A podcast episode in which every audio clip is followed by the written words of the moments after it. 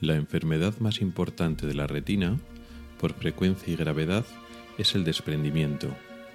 Si quieres saber qué es y cómo se trata el desprendimiento de retina, te invito a este episodio. Soy Rubén Pascual y esto es Ocularis, tu podcast sobre salud visual en AV Podcast. Bienvenido al episodio séptimo de julio de 2018. Comenzamos.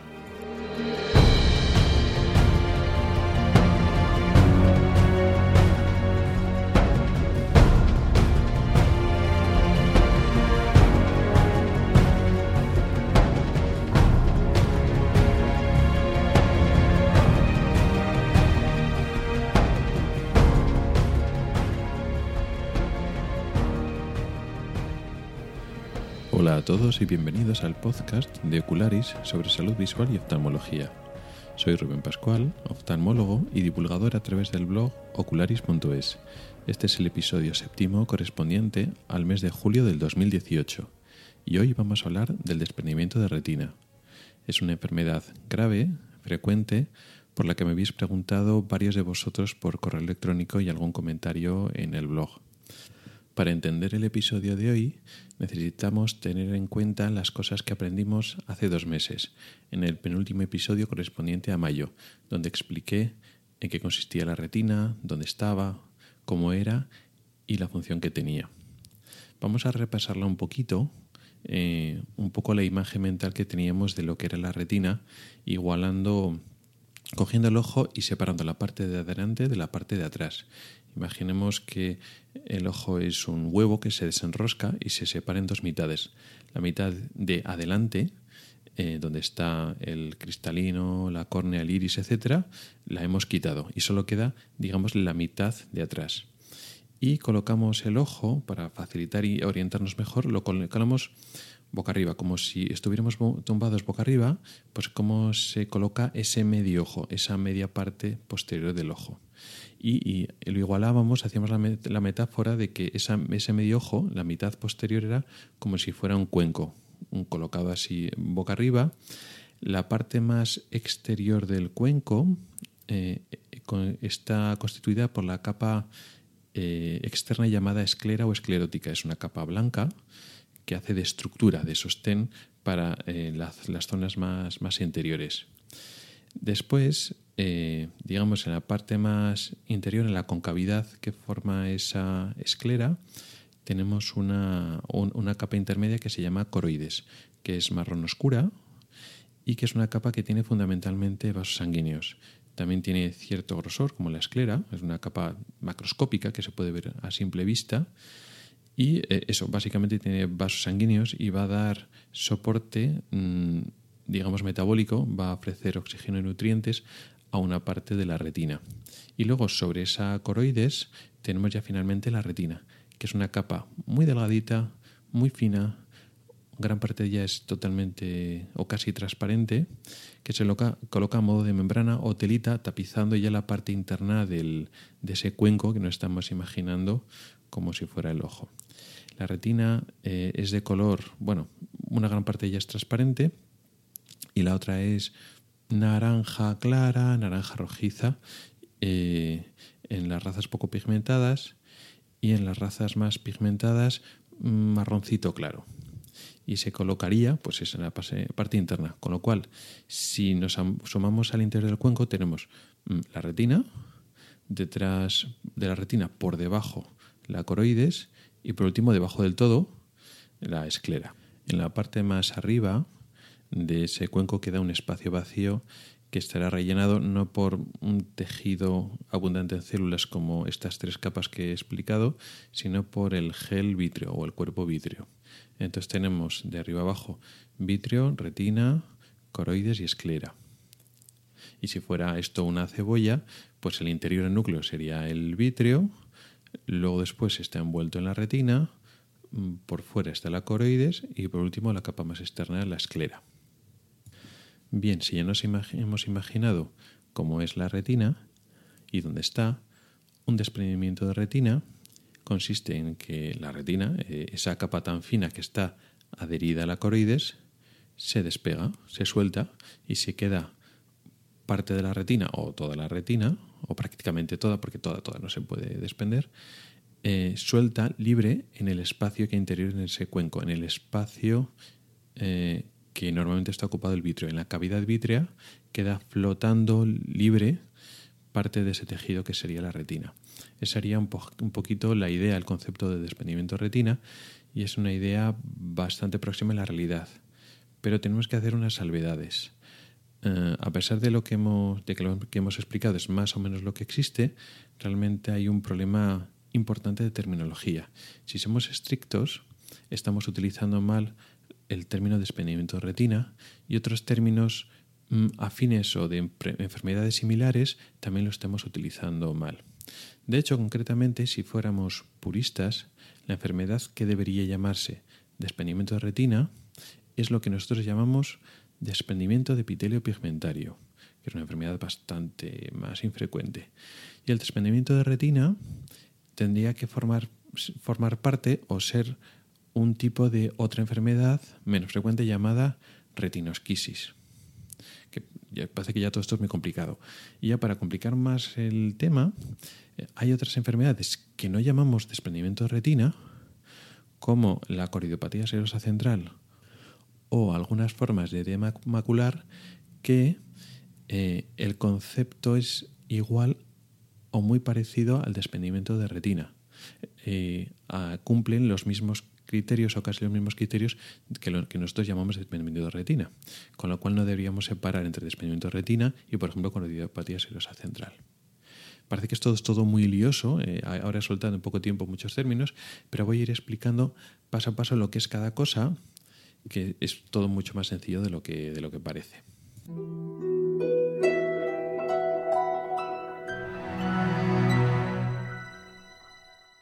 También podemos recordar de mayo, cuando explicamos en qué consistía la retina, dentro de la retina hay varias capas. Realmente las separamos en 10 capas, que son bastantes. Pero, mm, por simplificar, eh, recordamos que había una serie de em, eh, filas o de células que de abajo arriba eran, abajo del todo, el epitelio pigmentario, que es una capa de células que tienen pigmento, pero se llama pigmentario, que no sirven directamente para ver, pero dan, dan asistencia metabólica, ayudan a sobrevivir a las células que justo tienen encima, que son los fotoreceptores. Fotoreceptores eh, son unas células súper importantes de la retina, son las que convierten la luz, en información visual, en información biológica, en señales eh, bioquímicas que se pueden transmitir. Los fotorreceptores son conos o bastones, son de estos tipos. Y dentro de los conos había tres tipos de conos diferentes. Eso fue lo que explicamos. Entonces tenemos abajo epidelio pigmentario y luego la capa de fotorreceptores. Los fotorreceptores conectan por encima con otra, otro tipo de célula que son, que son neuronas, un tipo de neuronas que, neuronas que se llaman bipolares. Luego después las bipolares se conectan por encima con otro tipo de células que se llaman ganglionares. Y luego en las ganglionares sueltan una fibra nerviosa, un axón que se llama, que ese axón ya viaja en la parte más arriba de la retina, ese eh, axón gira, digamos, eh, como, si fuera una tubería que hace un codo, y luego ese, ese, axón se prolonga, se prolonga mm, hacia eh, una parte de la retina del, que es el nervio óptico, la papila, y por ahí, por ese nervio óptico, sale del ojo hacia el cerebro. Con lo cual tenemos em, por encima de los fotorreceptores dos tipos principales de células, las bipolares y las ganglionares. Luego entre medias hay otras neuronas diferentes, pero bueno, por, simplificar, tenemos dos pasos más de, tipos de células, dos neuronas que van eh, rellenando los huecos de la retina desde abajo hasta arriba. Eso es todo la retina. Bueno, pues eh, para entender parte de la confusión, para eh, que fuera un desprendimiento de retina de verdad, se tendría que desprender, separar toda la retina, es decir, el epitelio pigmentario y todo lo que está por encima, fotorreceptores, neuronas y tal, tienen que soltarse y desprenderse y separarse de lo que está abajo, que es la coroides. Pero eso no es el desprendimiento de retina. Eso es lo que llamaríamos desprendimiento de epitelio pigmentario. Cuando el epitelio pigmentario se separa de lo de abajo de la coroides, y claro, cuando se separa el epitelio pigmentario se separa todo lo demás. A eso llamamos desprendimiento de epitelio pigmentario y que es una enfermedad bastante más rara, no ocurriría, digamos, aislada, mm, ocurre en el contexto de otras enfermedades, principalmente otra que es la degeneración macular asociada a la edad, muy raramente en el contexto de una esclerosa central, bueno, en otras enfermedades que cursan con pues, una hemorragia, sangre que separa un poco esos dos tejidos o algo así, alguna cosa parecida. Es una enfermedad, digamos, menos frecuente. Cuando hablamos de desprendimiento de retina, realmente se separan eh, dos tejidos de dentro de la retina. Concretamente, la separación no está, no está entre el epitelio pigmentario y la coroides, no. la separación está entre los fotorreceptores el epitelio pigmentario. De tal forma que cuando se desprende de la retina, el, epitelio pigmentario se queda en su sitio, abajo, pegado a la coroides, y luego se queda un espacio vacío, rellenado de, agua, de suero, de líquido, y luego después lo que se queda suelto digamos, flotando libre por dentro del ojo, por la cavidad vítrea, el resto de la retina, es decir, los fotorreceptores y ya el resto de las capas de neuronas, las bipolares, ganglionares, etc. Con lo cual, realmente es una separación entre capas de la retina, no es un desprendimiento de retina de toda la retina. Y la enfermedad que consiste en la separación de capas de retina se llama retinosquisis. Por ello he explicado que realmente el desprendimiento de retina tiene que llamarse retinosquisis. Sin embargo, no es así. Sin embargo, eh, realmente el desprendimiento de retina, cuando hablamos de DR, desprendimiento de retina, todo el mundo entiende, en todos los países, luego eh, es un consenso, es un desprendimiento de retina neurosensorial. Es decir, aunque la retina es todo, hablamos de retina neurosensorial a toda la retina menos el epitelio pigmentario. Y entonces, cuando esta retina neurosensorial se separa del epitelio pigmentario, es el desprendimiento de retina. Y así ya, pues digamos que mm, hecha esta salvedad, pues el nombre del término desprendimiento de retina es correcto, ten en cuenta que estamos omitiendo el concepto neurosensorial. ¿Por qué tanta, tanta complicación? ¿Por qué eh, llamamos a retina a todo menos el epitelio pigmentario, pero ahora, cuando hablamos de desprendimiento de retina, el epitelio pigmentario nos molesta? Por ejemplo, a la hora de em, definir mm, tejidos, ¿por qué no decir, bueno, pues vamos a llamar retina de los fotorreceptores hacia arriba y el epitelio pigmentario, pues no lo vamos a llamar retina y vamos a decir que es parte de la coroides? No tiene mucho sentido em, porque la retina todas las capas de la retina, incluido el epitelio pigmentario, actúa como una unidad. La retina sirve para ver y todas las células que están ahí están contribuyendo directamente para la visión. Quizá el papel del fotorreceptor es un lugar más central, pero necesita el fotorreceptor a las células del epitelio pigmentario. Sin ellas no puede vivir. Están mm, trabajando en conjunto y lo mismo con el resto de, células. Mientras que la coroides no tiene un papel tan activo, simplemente es una capa donde hay vasos sanguíneos. Ofrece una base donde se apoya y se afianza la retina y le ofrece mm, sangre, bueno, más que sangre directamente, que la sangre no pasa de un sitio a otro, le ofrece oxígeno y nutrientes. Y el resto, todas las células de la retina actúan en conjunto, con lo cual tiene sentido que denominemos retina a todo el tejido, incluido el epitelio pigmentario, a pesar de que en esta enfermedad, en el desprendimiento de retina, la separación se produce dentro de la retina y el epitelio pigmentario se queda debajo. Hecha esta, hecha esta salvedad, ya entendemos lo que es el desprendimiento de retina. ¿Qué pasa? Que también hay que matizar un poquito más. No todas las separaciones entre fotorreceptores y epitelio pigmentario y llamamos desprendimiento retina, aunque deberíamos hacerlo. ¿Por qué? Porque hay mm, separaciones de este tipo de, la, de los fotorreceptores mm, y que se separan del, del epitelio pigmentario que son autolimitados, están como mm, concentrados en una parte muy concreta del, del ojo y tienen capacidad de resolverse ellos solo de forma em, sin intervención, por decirlo así, que no siempre progresan a mal. Em, hablo de algunas formas en las cuales se separa eh, estas capas, pero se separan como de forma pequeña, como especie si fuera una ampollita, se levantan y que muchas veces se pueden resolver solo, mientras que el desprendimiento de retina por definición, o casi siempre, eh, se, desprende, o se puede desprender gran parte de la retina. Puede empezar en una parte pequeña, pero tiene el riesgo de extenderse por gran parte de la totalidad de la retina. Hablo de que eh, hay una enfermedad que hoy no vamos a hablar de ella, pero que la he mencionado antes, se llama coridiopatía seriosa central, en la cual se produce eso como un desprendimiento de retina, mm, pero se, levanta una ampollita en la zona central de la retina y eso se suele resolver solo, mm, no, va, no es muy grande en comparación con el desprendimiento de retina de verdad. Y también hay, otro, hay otra variante lo que se llama edema macular, que se acumula líquido en la mácula, en una zona de la retina que es la central, y ese líquido, pues si está en la retina, pues la hincha, la encharca, por decirlo así, la aumenta el, su volumen, lo engrosa, pero a veces el líquido se cuela en ese espacio entre los fotorreceptores y el epitelio pigmentario. Entonces lo levanta. Y al separarse, pues técnicamente es muy parecido a lo que es el desprendimiento de retina. Pero como el origen y la evolución es totalmente diferente, pues pasa como lo que hemos dicho con la serosa central.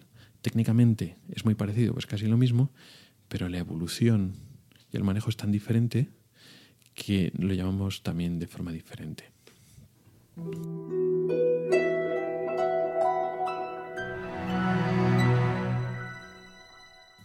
Todo esto ha sonado muy complicado.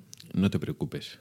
Olvídate del resto de enfermedades que he nombrado. Olvídate de la retinosquisis, la serosa central, bla, bla. Olvídate. Vamos a quedarnos con el concepto de desprendimiento de retina.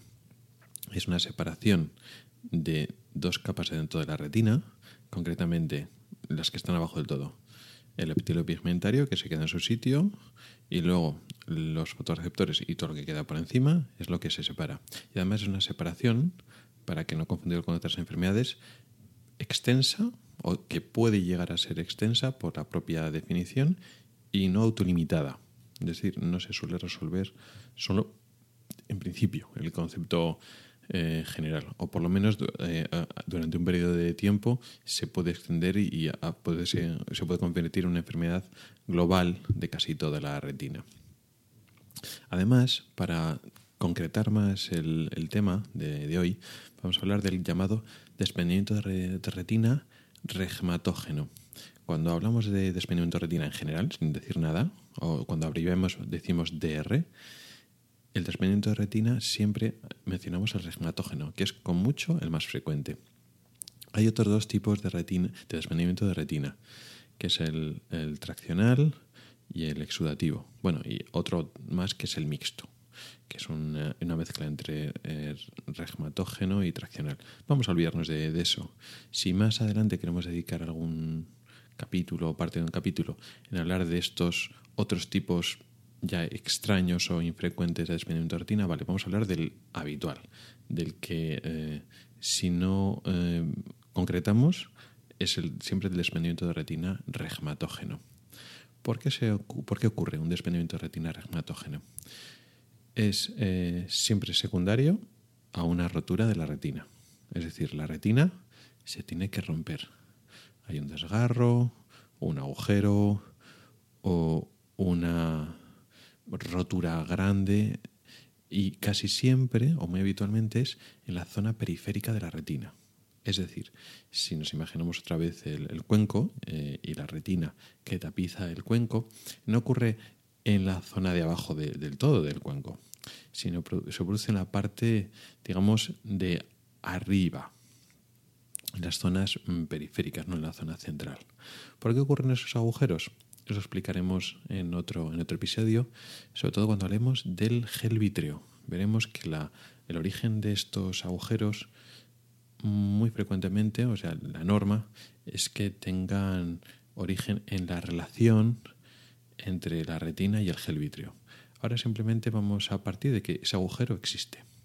Hay un agujero eh, que puede tener diferentes tamaños y formas, formas en, la, en una zona de la periferia de la retina. Bueno, a priori no tiene por qué pasar nada inicialmente. Hay un agujero y ya está. Y de hecho muchos agujeros existen y no originan desprendimiento de retina. La cavidad vítrea que normalmente, o cuando somos jóvenes, está enteramente ocupada por vitrio, que es una gelatina mm, sólida o densa, se ha ido, con el paso de los años, se ha ido licuando. Y entonces, en la cavidad vitrea hay, por una parte, parte del gel vidrio, mm, una gelatina densa y por otra parte está ocupada de líquido. O sea que en la cavidad vitrea tenemos líquido, agua, transparente, que está por ahí circulando. Bueno, como se ha producido un agujero en la retina, se han roto mm, varias capas de la retina, no el epitelio pigmentario, que es una capa, que es una capa densa. ¿Qué es lo que pasa?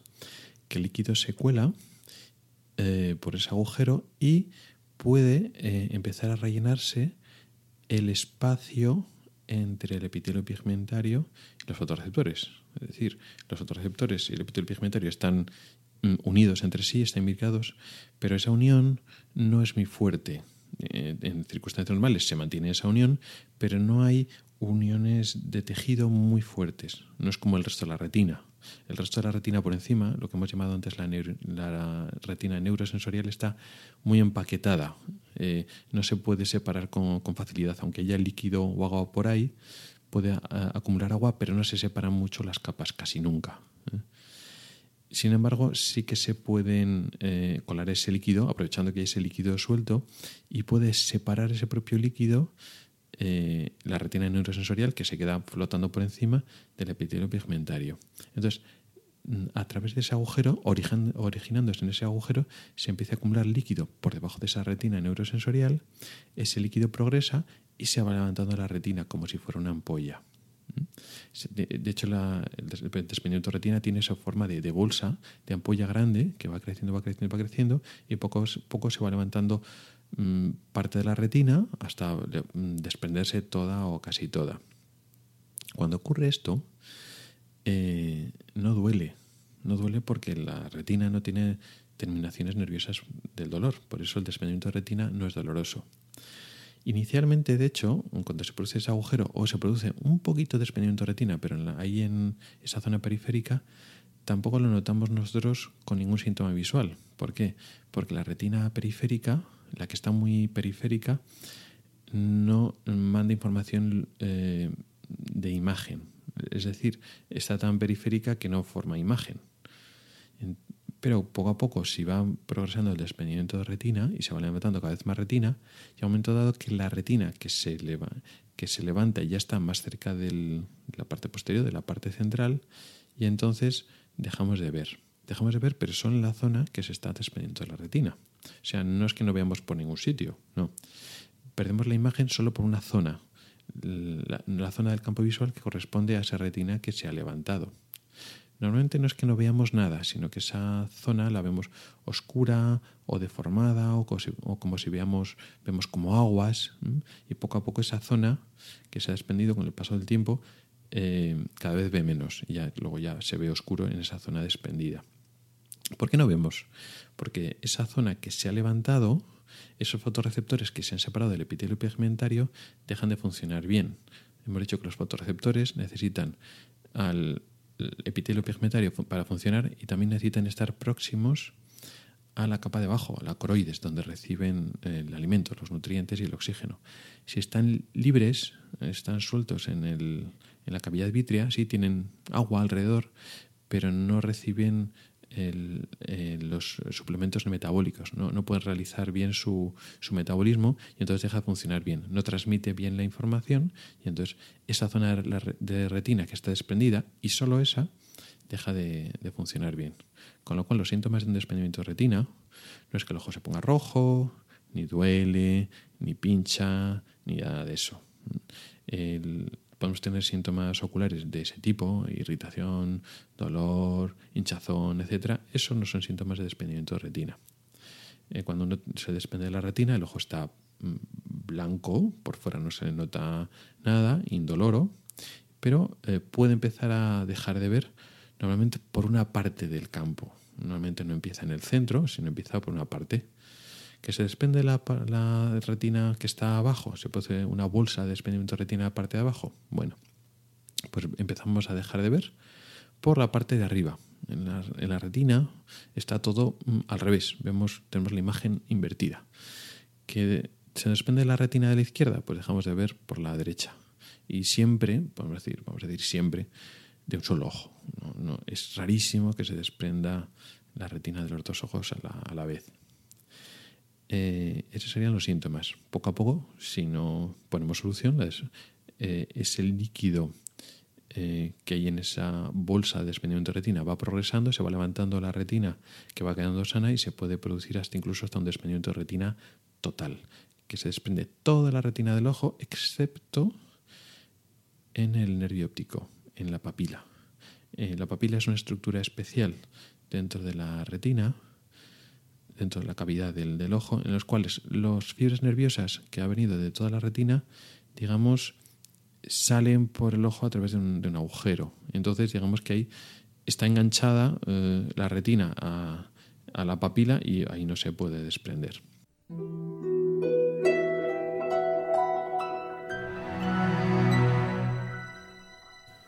¿Cómo prevenimos un desprendimiento de retina? Como hemos dicho que la causa casi siempre es un agujero, pues si encontramos un agujero en la retina, mm, podemos darle láser para, eh, digamos, sellar ese agujero. Con el láser no hacemos que el agujero deje de existir, sino que damos impactos de láser alrededor del agujero. Producimos pequeñas quemaduras que lo que hacen es, esa quemadura sella, une eh, la retina neurosensorial con lo que hay abajo, con el epitelio pigmentario. Y esa forma de soldar o de sellar con láser impide que la retina neurosensorial se desprenda a partir de ese agujero. Eso sería la forma de prevenirlo. ¿Cómo, claro, cómo sabemos que una persona tiene un agujero o qué pasa? Eso cuando hablemos de los agujeros y las roturas de la retina, pues ya explicaremos con más eh, profundidad este tema. Pero ¿cómo tratamos el desprendimiento de retina? Si es muy pequeño, si da la casualidad que lo hemos cogido al poco de formarse y entonces hay un poquito de líquido justo alrededor de un agujero, podemos utilizar el mismo tratamiento para prevenir. Es decir, damos láser por debajo, por alrededor, ya no del agujero, porque si damos un láser justo en la retina que ya está desprendida, no va a servir para, nada. El láser solo funciona en la zona de retina sana, la, la, que está pegada. Entonces podemos dar un láser alrededor del líquido ese subretiniano alrededor de esa bolsa de desprendimiento de retina, si es suficientemente pequeña, damos láser eh, y si hay suerte y el láser mm, sujeta y se lleva en la retina, pues no avanza y se queda ahí una zona pequeñita periférica que no quita vista y se quedaría así. Eso ocurre muy pocas veces. Eh, la mayor parte de los desprendimientos de retina ya los cogemos cuando son eh, a veces muchas veces los prevenimos antes de que se cuando hay una rotura o un agujero, pues lo cazamos antes de que se desprenda la retina, pero cuando ya se empieza a desprender la retina, normalmente ya es una bolsa demasiado grande como para que solo con el láser lo sujetemos. Es otra alternativa con tratamiento a través de una burbuja de, aire, cuando el agujero está superior, eh, podemos inyectar dentro del ojo una burbuja de aire, eh, ese aire, ese gas, mm, por presión vacía el, esa bolsa de líquido que se ha formado debajo de la retina y luego después cuando ya está la retina aplicada damos láser que se llama retinopexia neumática. Eso mm, tampoco es muy frecuente. Lo normal es que hay un desprendimiento de retina suficientemente extenso como para que vayamos directamente a la cirugía. Es decir, tenemos que operar para mm, volver a colocar la retina en su sitio. También la cirugía tiene varias modalidades, pero tampoco voy a extenderme mucho en el tema de la, de la cirugía. La cirugía más frecuente es la llamada vitrectomía, que es un nombre que no explica toda la cirugía. Es un procedimiento obligatorio, pero hay que hacer más cosas. Eh, se entra dentro del ojo. La vitrectomía consiste en quitar el vítreo. Vitrectomía significa eliminar el vítreo. Quitamos esa gelatina o los restos de gelatina que quedan dentro de la cavidad del ojo. Y entonces cuando ya tenemos acceso directo a esa retina desprendida, se coloca la retina en su sitio. Bueno, ya está bien colocada en su sitio. Damos láser en esa misma cirugía para sellar esos agujeros.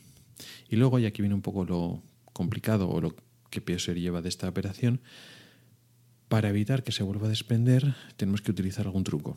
El láser no tiene efecto inmediato. Es decir, tú das láser, produces una quemadura y tarda unos días en que esa mini, quemaduras sellan y fijan la retina. Con lo cual, durante los primeros días, a veces semanas, tienes que asegurarte que la retina siga pegada en su sitio. Y si solo la pegáramos la retina, diéramos la y no hiciéramos nada más, pues nada, eh, en unas horas o al día siguiente de la operación, la retina estaría otra vez desprendida. ¿Qué truco utilizamos para que la retina eh, se quede en su sitio? Bueno, pues lo que comentamos antes, la burbuja de aire Llenamos el ojo, mm, concretamente la cavidad vítrea, de gas, no solo aire, no es un aire de normal, si es un gas, eh, que ocupa un espacio que se expande y entonces presiona las paredes de la retina, en, en, las paredes del ojo, en este caso la retina. Entonces la retina la fija, la pega, la aplasta contra la coroides. La deja ahí fijada y no se puede desprender durante pues una semana, 10 días, 15 días, lo que dure el gas dentro del ojo. Y durante ese tiempo que estamos sujetando la retina, gracias a ese gas, hace efecto el láser que le hemos dado en la operación y ya cuando el gas ya se va desapareciendo y se va sustituyendo de forma natural por agua, por líquido, pues ya la retina ya está fija y no se desprendería en general. ¿Qué pasa? Que lo de tener un gas dentro del ojo suena bien, pero tiene un problema o un inconveniente importante. Y vamos a imaginarnos que la, retina está desprendida, vamos a imaginarnos el cuenco que hemos puesto antes. El aire mm, sube, con lo cual para que presione bien la retina, y eh, la retina tiene que estar cabeza abajo. Vamos a suponer eso, que llenamos eh, nuestro cuenco, que simula la parte posterior del ojo, de una burbuja enorme, ¿no? una burbuja de aire eh, que rellena todo. como la burbuja flota frente al, líquido que se va a ir formando dentro del ojo, para que esa burbuja haga bien presión sobre la retina, tenemos que poner ese cuenco boca abajo, para que así la burbuja eh, sujete bien la retina, sobre todo la parte posterior de la retina, que es la importante. Claro, si tiene que estar ese, ese ojo cabeza abajo, significa que el paciente que le hemos operado tiene que estar boca abajo, pero boca abajo todo el rato, todo el rato. O sea, para dormir, para estar despierto, mm, si, si, se levanta y está de pie tiene que estar con la cabeza hacia abajo, si se sienta tiene que estar con la cabeza hacia abajo. Y eso es muy pesado.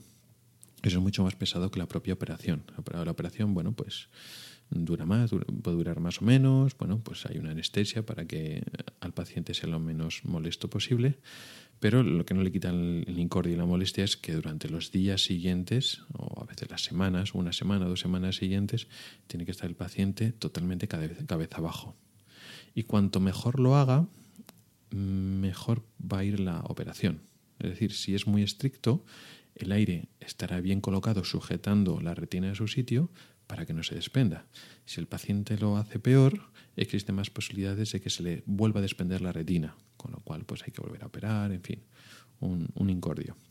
Con lo cual la operación, aparte de ser una operación de cierta envergadura, donde tiene sus riesgos y tal, tiene este gran inconveniente que la mayor parte de las, de las veces tenemos eh, que poner un gas y eso obliga al paciente a una postura muy incómoda durante unos cuantos días. La operación tiene algunas modalidades más, no hablar del, cerclaje, porque eso ya da también sobre las operaciones y tal, podemos entendernos mucho. Pero bueno, mm, con esto nos hacemos una idea más o menos de cómo tratamos el desprendimiento de retina.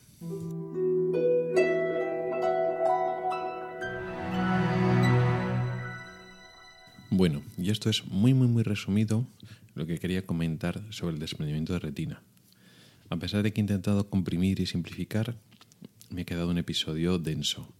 Denso como que pues, muchas personas se me han quedado un poquito como mucha información, eh, muchos nombres. Eh, hace falta un poco de imaginación espacial para entender mm, todo, todo esto y habrá que gente que sí, igual se queda un poquito como a ver cómo, cómo va esto. Eh, como me han pedido información bastante concreta y bastante extensa, intento hacer un episodio que contestara pues, eh, dudas sobre todas las personas que están más interesadas, que no se quedaran muchas cosas en el tintero. Claro, para la gente que está pues, más interesada en este tema, pues tendrá que igual oírse algunas partes mm, un par de veces para entenderlo bien, tendrá que ir al capítulo de mayo para eh, entender el primer concepto anatómico, para eh, ahora entender los cambios o los problemas que estoy explicando aquí. Pero bueno, por lo menos eh, me interesaba dejar un capítulo como referencia, sobre todo para las personas que, pues, que lo han padecido, que conocen a, mm, tienen amigos, conocidos o familiares que les ha desprendido la retina, o pues que, yo qué sé, pues, por su miopía, por alguna cosa, pues tiene riesgo, han oído hablar de ello, lo han leído por ahí y no les queda claro. Pues sobre todo para esas personas espero que les haya solucionado si no todas, gran parte de las dudas. Y si no, pues ya sabéis, contactad conmigo y me podéis mandar preguntas por los medios habituales, correo electrónico, redes sociales, comentarios en avpodcast.net o en ocularis.es. Cualquier cosa me, escribís y yo lo intento eh, solucionar. Para los siguientes eh, episodios pues volvemos a tocar el tema del desprendimiento de retina, que seguirá saliendo. Es una enfermedad muy frecuente y seguirán saliendo cosillas sobre el tema.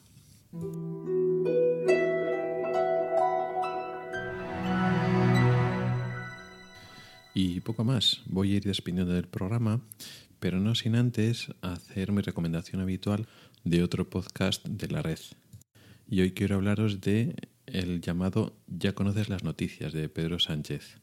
Es un podcast que sería, vamos a decir, periodístico o informativo por una persona que no es periodista, pero que lo hace igual o mejor que muchos periodistas que, que podemos leer o escuchar por ahí es un análisis crítico de muchas eh, noticias de actualidad y no tan conocidas, pero que cuando eh, lo oyes sí que despierta mucho interés, pero desde un punto de vista, mm, digamos, eh, alternativo o un poco intentando indagar más allá de lo que mm, todo el mundo puede saber o de la verdad, digamos, más superficial. Muy interesante, casi todos los capítulos realmente llegas a identificarte con ciertos problemas, es un podcast que te puedes llegar a indignar de lo que descubres. Eh, muy interesante, muy interesante. Y bueno, poco más. Hasta aquí ha llegado el episodio de hoy. Como siempre digo, muchas gracias por el tiempo que has dedicado a escucharme. Mi correo electrónico es, como decía antes, ocularis.ocularis.es y en, las notas del programa tienes eh, mi cuenta de Twitter, Facebook y Google. No dudes en contactar conmigo para cualquier sugerencia. También tienes enlaces a artículos específicos del tema de hoy, del desprendimiento retina, en mi blog, en ocularis.es, y allí mismo eh, también puedes comentar y poner eh, tus valoraciones, tanto en el blog como en avpodcast.net, ahí también puedes escribir comentarios, lo que quieras, y también en las plataformas de iTunes, en iVoox y Spreaker. Hasta el próximo episodio.